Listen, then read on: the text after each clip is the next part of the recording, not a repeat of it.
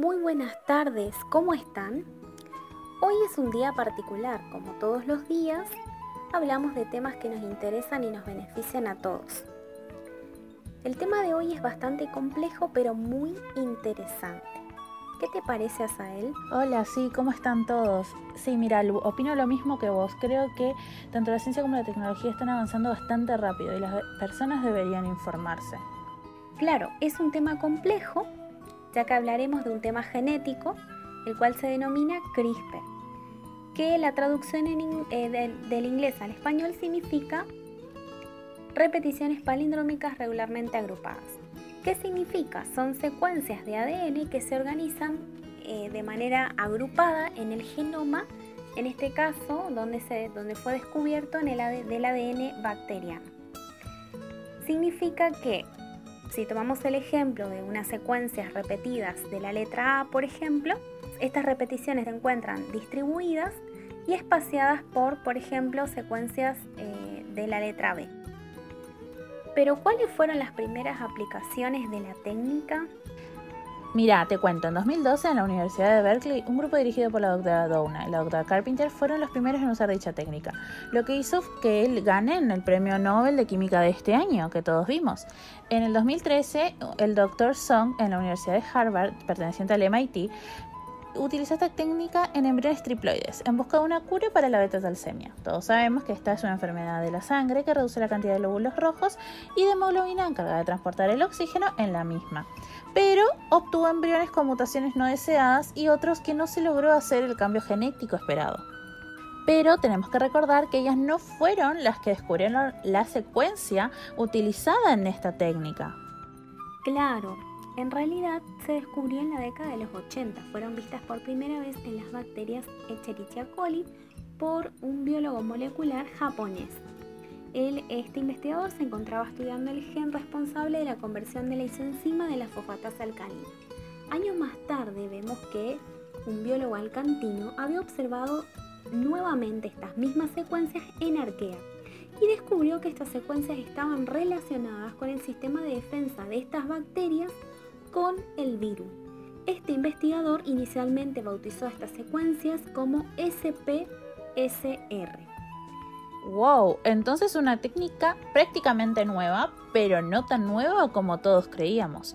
Pero entonces, ¿en qué consiste la técnica CRISPR-Cas9, Lu? ¿Y para qué sería utilizada? La técnica que actualmente se conoce como CRISPR consiste en una secuencia de ADN cuya información es extracelular, es decir, en la bacteria eh, tiene que ver con una información viral eh, y esta información viral se transcribe ante una respuesta de, inmune de defensa de la bacteria frente a una infección de, un virus.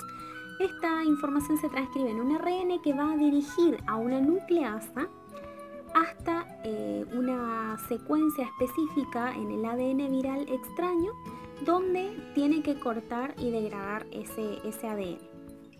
Por su parte, eh, la técnica, la tecnología CRISPR-Cas9 se trata de una enzima que puede ser eh, dirigida por un ARN a un sitio específico en el genoma y puede cortar y pegar una base determinada de nucleótidos con extrema precisión. este descubrimiento de eh, de esta proteína, de, cómo puede redirigirse esta proteína mediante un ARN específico, eh, forma parte de lo que se conoce como la tecnología CRISPR actualmente y se prevé que sería utilizada como una terapia génica, eh, edición de genes, tanto para silenciar a aquellos que producen, por ejemplo, una determinada enfermedad, como para corregir mutaciones, para el control de plagas, para el mejoramiento genético en plantas o en animales, por ejemplo, en cuanto a vectores eh, que transmiten determinadas enfermedades, determinadas infecciones, y también disminuyendo la transmisión de eh, ciertas enfermedades. Bueno, pero a pesar de que parece hasta un milagro científico lo que la ciencia acaba de descubrir, genera mucha controversia, principalmente en el ambiente bioético, no tenemos que olvidar, ya que el principal miedo es el uso perverso de esta técnica. Se comparó mucho esta técnica, te cuento, con la bomba atómica, que se pensaba que se había creado para proteger la humanidad y no fue así. También el uso de la técnica para el perfeccionamiento humano, tanto en el ámbito estético como sobre las capacidades y habilidades como todos piensan de que con esto podemos incrementar la memoria, la inteligencia y esas cosas que teóricamente también son cualidades que heredamos de nuestros padres. Decime, Asael, ¿y hubieron reuniones eh, de comité bioéticos? Claro que sí, en 2013 Reino Unido citó un comité para debatir sobre su investigación en modificación de embriones por trasplante mitocondrial. Se convocó para debatir pidiendo investigaciones claras y educación a toda la sociedad sobre el tema.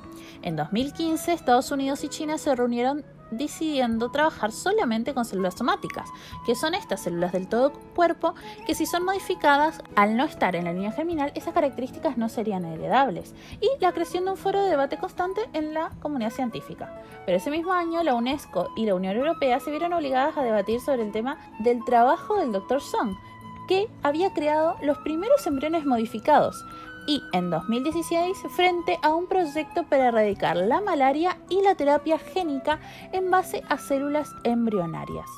Pero ¿bajo qué fundamentos se busca la regulación o moratoria de la terapia génica en la línea germinal? Bueno, los distintos comités titularon a los investigadores de arrogantes, ya que consideraban que los seres humanos eran descriptos por sus raíces, entonces, ser ingeniero de una nueva vida o cooperador de un proyecto proactivo sería hacer sacrilegio de algo natural, ya que somos más que la unión de dos células como son el espermatozoide y el óvulo. También somos la unión de un acto de amor por parte de nuestros padres mediante un acto sexual. Así como también esa variabilidad genética que tanto se habla surge de la unión de dos estirpes expresando un genoma único y exclusivo, siendo este origen de nuestro individualismo y libertad. Como pueden ver, todos los fundamentos que fueron presentados para la moratoria y para el análisis y revisión de los proyectos son fundamentos netamente morales, ya que nuestros orígenes como seres sociales estaría dado por un origen ontogénico y no por las leyes biológicas. Justamente esto que mencionas me recuerda a una serie en Netflix denominada Selección Antinatural que muestra eh, aspectos éticos de eh, la tecnología CRISPR como por ejemplo eh, vemos un criador de perros con escaso conocimiento de genética que pretende aplicar la técnica para edición genética, pretende que sea accesible y gratuita para todos. Esto es, eh, deja varios puntos que analizar y que cuestionar y a la vez también vemos, un, eh, vemos que trabaja en un laboratorio que no parece cumplir normas básicas de bioseguridad y por otro lado un biólogo molecular que trabaja específicamente en las posibilidades de edición génica de esta técnica desde otro punto de vista. Sí, la verdad que desde hace tiempo se está intentando llegar a la sociedad de diferentes formas para que se logre tanto informar como preparar a la gente para estos cambios tan abruptos, ya que la opinión y el impacto social son cruciales para continuar con estos avances científicos. Muy bien, por lo que vemos se trata de un tema muy interesante, nuevo, una nueva técnica en el área de la ciencia hablamos de las famosas tijeras moleculares que modifican el ADN en puntos específicos elegidos con una precisión determinada y esto genera muchas esperanzas respecto a tratamientos futuros de las enfermedades, pero queda a cargo de la ciencia un largo camino de profunda investigación.